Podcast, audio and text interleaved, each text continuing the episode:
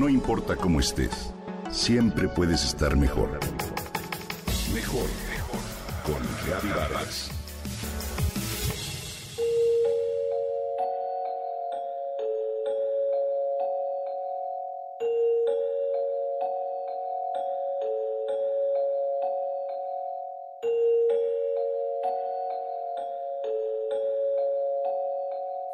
Un hermoso rayo de luz se cuela a través de la persiana del salón principal de la casa, en una soleada tarde del mes de febrero.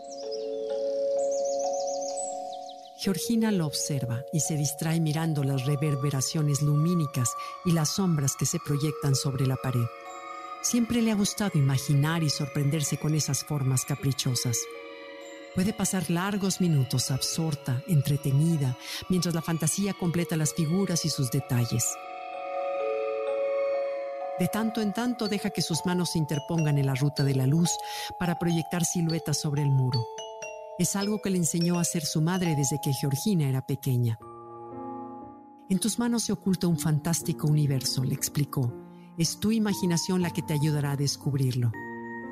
Con el movimiento y el acomodo de sus dedos, Georgina aprendió a formar criaturas divertidas, aves, mariposas, arañas, perros y hasta cocodrilos y elefantes.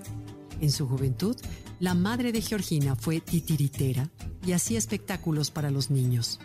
Una de las técnicas que aprendió fue la del teatro chino de sombras, el arte escénico más antiguo del mundo que sigue el mismo principio de proyecciones oscuras. No hay sombra sin luz y no hay mañana sin noche. Le explicó a su hija y le enseñó a disfrutar del juego de los matices. Cuántos momentos divertidos pasaron las dos inventando sombras y cuántos buenos recuerdos conservan de esos días. Hasta la fecha siguen considerando que la palabra sombra es hermosa y alegre y nunca usan el término sombrío para referirse a los momentos de pesadumbre. ¿Y tú? ¿Alguna vez has jugado con sombras? ¿O has reflexionado sobre la sombra y su significado psicológico o poético? El tema de la sombra ha obsesionado a los seres humanos desde la más remota antigüedad. Generalmente lo asociamos con lo negativo y en el cancionero popular hay un sinfín de letras que hablan de la sombra como sinónimo de soledad y de abandono.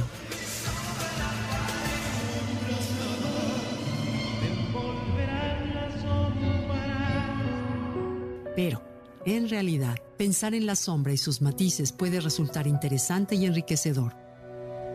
Se dice, por ejemplo, que fue el origen de la pintura y el dibujo cuando en el siglo VII a.C. una joven trazó el contorno de la sombra de su amado que partiría a la guerra, para después conservar su imagen. Mucho tiempo después, el dominio del claroscuro se convirtió en la clave de la expresividad plástica.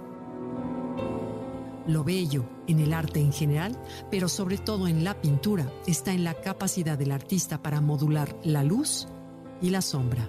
Pero la sombra es también un recurso psicológico, una clave de autoconocimiento.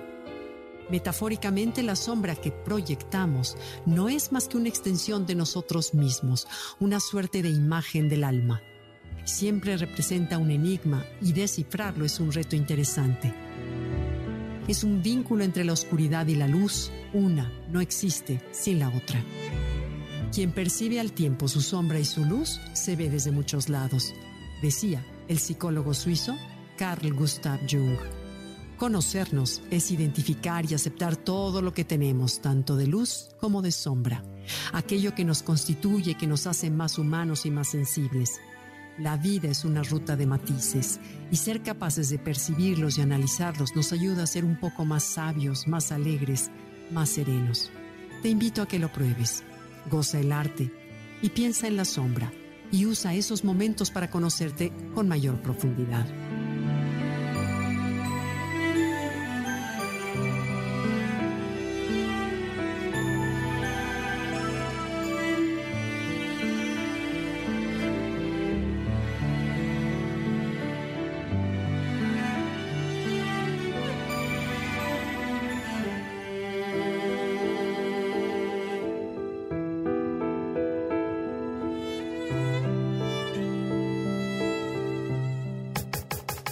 Comenta y comparte a través de Twitter.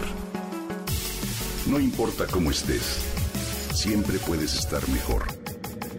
Mejor, mejor, mejor. Con Gaby Vargas.